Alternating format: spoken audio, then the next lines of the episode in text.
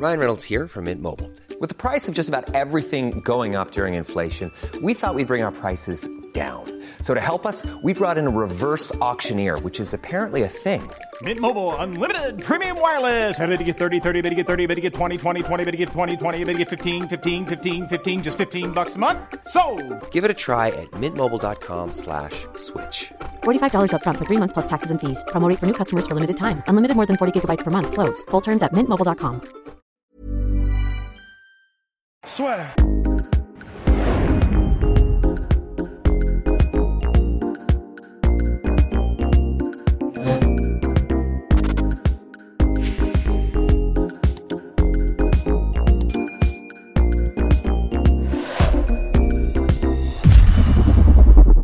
Ah, sur Bonjour à toutes et à tous et bienvenue dans le podcast là-dessus. On va faire le point sur le pay-per-view de l'UFC 254 parce que c'est important de temps en temps. On a toute cette partie un petit peu business parce que Et ça vous intéresse aussi oui et ça vous intéresse aussi parce que les gens disent c'est vrai que grâce à vous, enfin en partie grâce à vous, on, ça nous permet de comprendre un petit peu plus certains match-up ou certaines Ouais. décisions qui font par exemple Leon Edwards n'a jamais eu de title shot ou tel ou tel combattant qui est sur une série de victoires mais pourtant on n'en parle pas énormément pour le titre. Donc là, à la surprise générale, notre surprise également, Ouais. parce qu'avec Rust, on tablait pour du personnellement moi je dis sur 1,5 million, Ouais, 1,7. pareil.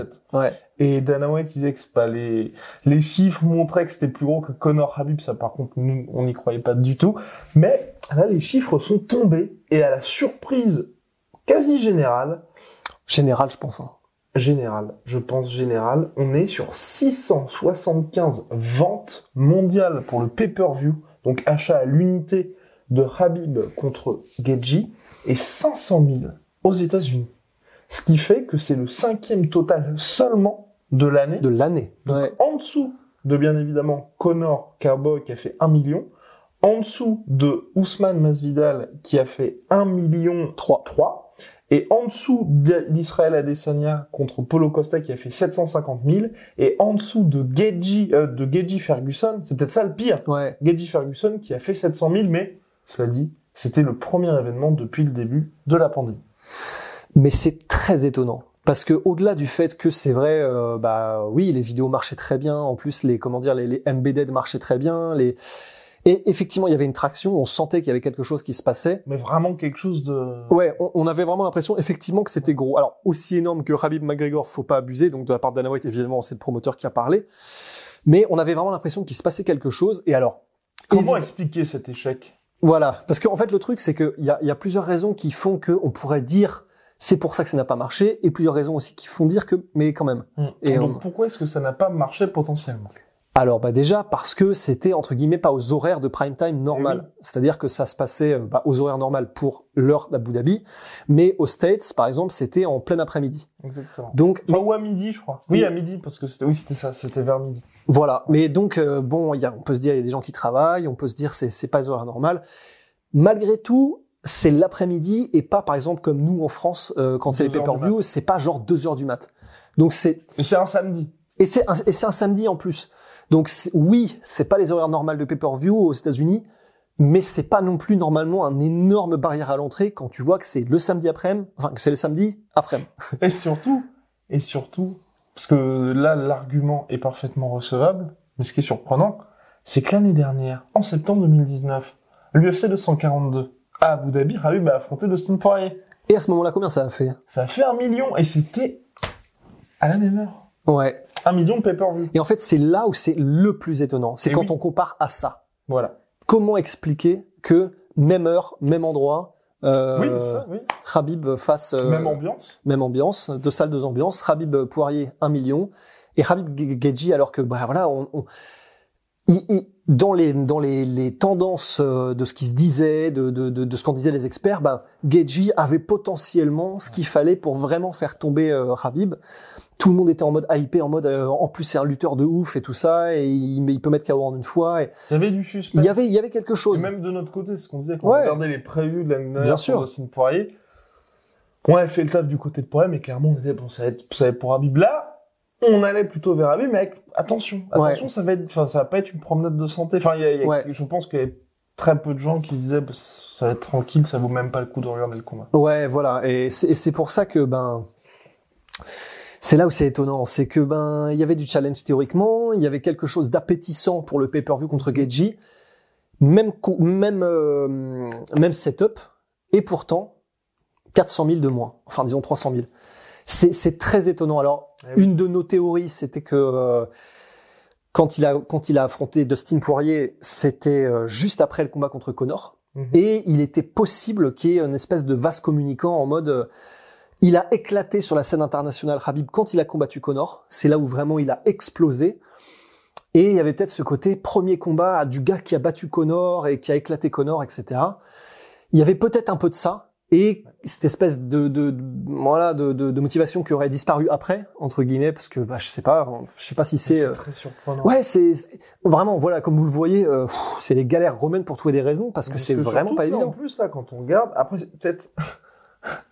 Ce qui serait le plus triste, c'est que le mec qui a fait les estimations soit planté. Ah, t'imagines Mais apparemment, c'est c'est le Sport Business Journal qui est extrêmement réputé. Même, euh, par exemple, euh, Monsieur Nash, qui travaille pour Bloody Elbow, qui s'occupe de tous les chiffres, qui fait sortir tous les chiffres des salaires, Nash. a dit, bah, je crois ce mec-là, parce que par rapport à ses infos et tout, euh, même là, donc il y avait un journaliste de Yahoo Sports qui lui aussi, les chiffres internes de l'UFC, donc ça, c'était le 24-10 à 18h en France. Donc on était au début de l'événement. C'est It's trending to challenge as the biggest selling pay-per-view in company history. Donc on était parti là sur le plus gros pay-per-view de l'histoire de l'UFC. Oui, c'est pas possible, le mec s'est gouré dans ses chiffres là du coup. Donc euh... C'est non, le sta- c'est le moi- stagiaire, Moi, je pense à mon avis aussi. Euh, les gens ont dit en commentaire sur l'article qu'on a fait sur la, à partir du moment où les chiffres sont sortis, c'est vrai que, à mon avis, bah déjà en Russie, personne n'a acheté le pay-per-view Ça c'est sûr. par rapport au premier combat. Et euh, pff, je pense qu'il y a eu pas mal de piratage aussi parce que mine de rien, c'est vrai que Habib, ce n'est pas spécialement une star aux États-Unis et qu'à la différence euh, des autres combats, donc on va dire euh, où c'est vrai que c'est des gens qui achètent plus de pay-per-view, à ces gens qu'on achète peut-être pas habituellement et surtout, bah, si en Russie ou dans d'autres pays d'Europe, il y avait cette option du pay-per-view avec la crise coronavirus et tout, entre acheter le truc à 20 balles ou 60 dollars et euh, trouver un espèce de lien un peu pété en streaming, Il n'y a pas de choix. mais il y a pas il y a pas trop de choix. Ouais. je me dis c'est peut-être ça qui peut expliquer, sachant que là encore tous les chiffres en termes de recherche sur les réseaux sociaux sur bah, ça montre clairement que tout le monde était devant sa télé pour regarder Habib Nurmagomedov. Il Ouais. était même en top tweet sur Twitter en France. Enfin, il s'est vraiment passé quelque chose. Mais je pense qu'il y a très peu de personnes en fait qui, qui l'ont regardé de manière légale. Ouais. Mais du coup, ça serait intéressant, parce que je sais que par exemple Game of Thrones, ils ont énormément de statistiques sur le piratage Ouais, illégal, et il n'y a pas moyen d'avoir pareil pour les pay-per-view. C'est, ils arrivent à les avoir, mais après, je crois que depuis le DSPN, c'est compliqué. Eh. Mais à chaque fois, c'est, en gros, le truc, je crois que pour, par exemple, McGregor, il avait fait 4,7 contre Floyd Mayweather, ou 4,3, et il y avait 15 millions de personnes qui l'avaient regardé euh, illégalement. Ouais. Et euh, le deal ESPN, il était en place quand non, il n'était pas en place. Non, était euh. Habib. Non. Euh, a- Dustin Habib, si, il est en place. Ah. Il est en place depuis quelques mois. Non, c'est pour ça, c'est très Ouais. étonnant. Ouais. Très étonnant. L'autre piste qu'on avait avec Ross, c'était euh, le fait que Dustin Poirier, c'est vrai, est peut-être plus connu que Justin Gagey. Paradoxalement. Ouais. Et quand on regardait, c'est vrai aussi, on avait, il y avait le fait qu'il venait de battre Max Holloway, il Ouais. était champion. Ouais. Avant ça, il avait battu Eddie Alvarez, il avait battu bah, Justin Gagey aussi. Donc il y avait ce côté, le gars enchaîne, enchaîne tous les champions. Et en plus, il est stylé. Et alors, on est Ouais. d'accord que ça fait là, c'est là, c'est de l'abstrait.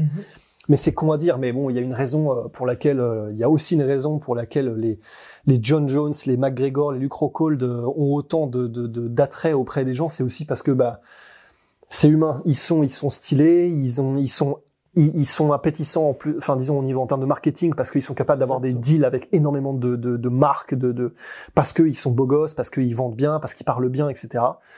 Et euh, et il y avait peut-être un petit. Là, on est d'accord. Encore une fois, on racle les fonds de tiroir au niveau des raisons possibles. Ouais, non, parce mais il c'est- faut en c'est parler. incompréhensible. Ouais, parce que parce que là, ça n'a pas de sens. Ouais. Mais voilà, encore une fois, on sait, euh, voilà, par exemple, parce que, bah, par exemple, chez les filles pour les MMA féminins, c'est généralement plus les filles qui sont très jolies, qui sont, qui ont des deals euh, ou qui ont des trucs stylés. On pense à Paige Van avec le deal Reebok ou des trucs comme ça, plutôt que celles qui ont vraiment les compétences euh, martiales les meilleures. C'est aussi évidemment pareil par rapport aux mecs. Hein, c'est clair, c'est un Polo Costa forcément vend, vend mieux qu'une autre star qui serait un contender pour le titre, mais qui serait un peu moins beau gosse, un peu moins. euh, c'est voilà, c'est et peut-être que Dustin, comme là, s'il y a bien un truc sur lequel je pense qu'on va tous être d'accord, on va tous se rassembler autour de Dustin finalement. Dustin. Parce que Dustin, c'est que pro McGregor, pro euh, pro Habib, on va être tous d'accord. Dustin est un des mecs les plus stylés de la planète, que ce soit personnalité, que ce soit euh, à quoi à quoi il ressemble, comment il se tient, il est trop stylé. Donc il y a peut-être ce côté-là aussi de euh, Khabib va affronter un tueur à gages qui en plus est un peu un espèce de de, de spartiate stylé qui parle pas beaucoup mais qui démo qui, déboîte. On n'en sait rien. Y a- Là, je- ça peut pas être ça, on est d'accord, mais peut-être que ça participe à 0,1% du facteur, on sait pas. Je suis en train de regarder les explications. Pour beaucoup, c'est vraiment le fait que c'était à 2 heures de l'après-midi aux États-Unis. Mais là encore, enfin moi vraiment le problème que j'ai avec ça, c'est qu'il y a eu le précédent, Bah oui. tout simplement Habib contre Dustin Poirier qui a fait un million. Enfin c'est très étrange. Après peut-être effectivement, peut-être que cette année, au regard de tout ce qui se passe, le fait qu'il y ait aussi la reprise de la NFL, la reprise de, il y avait non, la NBA était terminée. Enfin il y avait, par contre il y avait les finales de baseball. Peut-être que tout ça a fait que les gens euh, sont dit euh, pff, pas, pas d'intérêt particulier pour moi, mais très surprenant, très surprenant parce que tous les autres chiffres sont énormes, Ouais. sauf de ce côté-là. Enfin, Faudrait voir quelle est la part de pay-per-view qui a été achetée aux États-Unis lors de euh, Khabib Dustin. Juste Oui. pour voir en fait. Parce que Ouais. si euh, mais je crois qu'on était, par contre là, quand les chiffres étaient sortis, c'était 1 million aux États-Unis. Putain, ah ouais, donc c'est encore voilà, on est on nage dans l'incompréhension en fait. Voilà, si vous avez des pistes. N'hésitez pas à nous aider, mais très très surprenant pour le coup. Par contre, ce qui est sûr, hein, c'est que ça a cartonné euh, au niveau euh, Russie euh, pour les audiences, parce que je crois que c'est, y a tout, le deal est toujours en place pour que le combat soit diffusé gratuitement. en Gratuitement Russie. sur Gratuitement, sur. FC Fight Pass? Exact. non, sur sur la chaîne. je ne sais pas trop quelle chaîne. Mais bref. En tout cas, il- C'est quoi la chaîne principale russe? Je ne sais pas non plus. Putain, merde, ce manque de culture qu'on a. Ouais. Bref. Big shout out à Venom, moins 10% sur tout Venom. Avec le code la sueur, moins 38% sur tout MyProtein. En plus, Moins 35%, en plus de moins 50% de réduction sur tout MyProtein. on vous avec laisse faire le code la calcul. sueur. Exactement, ça fait pas mal.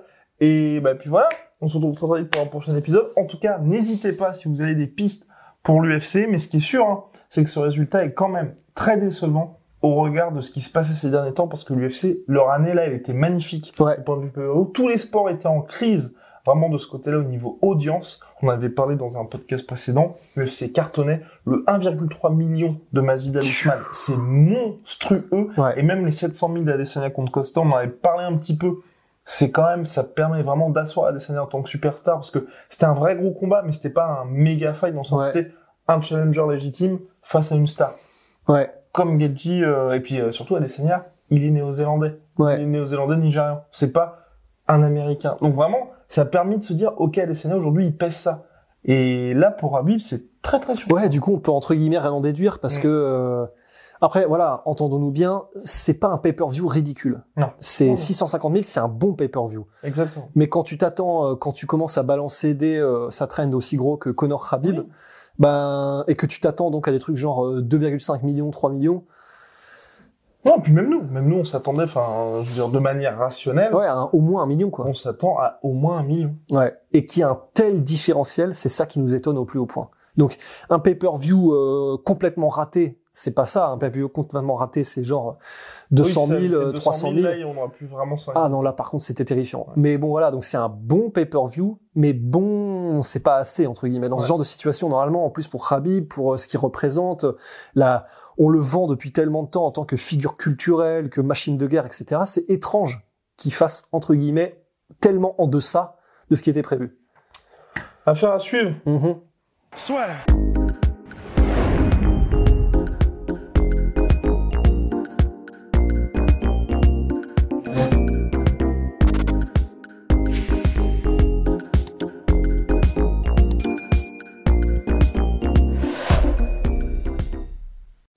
Et voilà, c'est la fin de votre épisode du podcast La Sœur. Si ça vous a plu, n'hésitez pas à nous mettre les 5 étoiles sur Apple Podcast ou sur Spotify. Vous pouvez aussi nous laisser un petit commentaire, ça nous aidera beaucoup. Et si vous voulez aller plus loin avec nous, vous tapez La Sueur sur toutes les plateformes ou sur les réseaux sociaux, vous nous trouverez. Et là, vous nous écoutez très certainement en audio. On est aussi en vidéo sur YouTube, mais également sur Snapchat. Là encore, vous tapez la et on sera là. Merci de votre fidélité et à très vite pour de nouvelles aventures.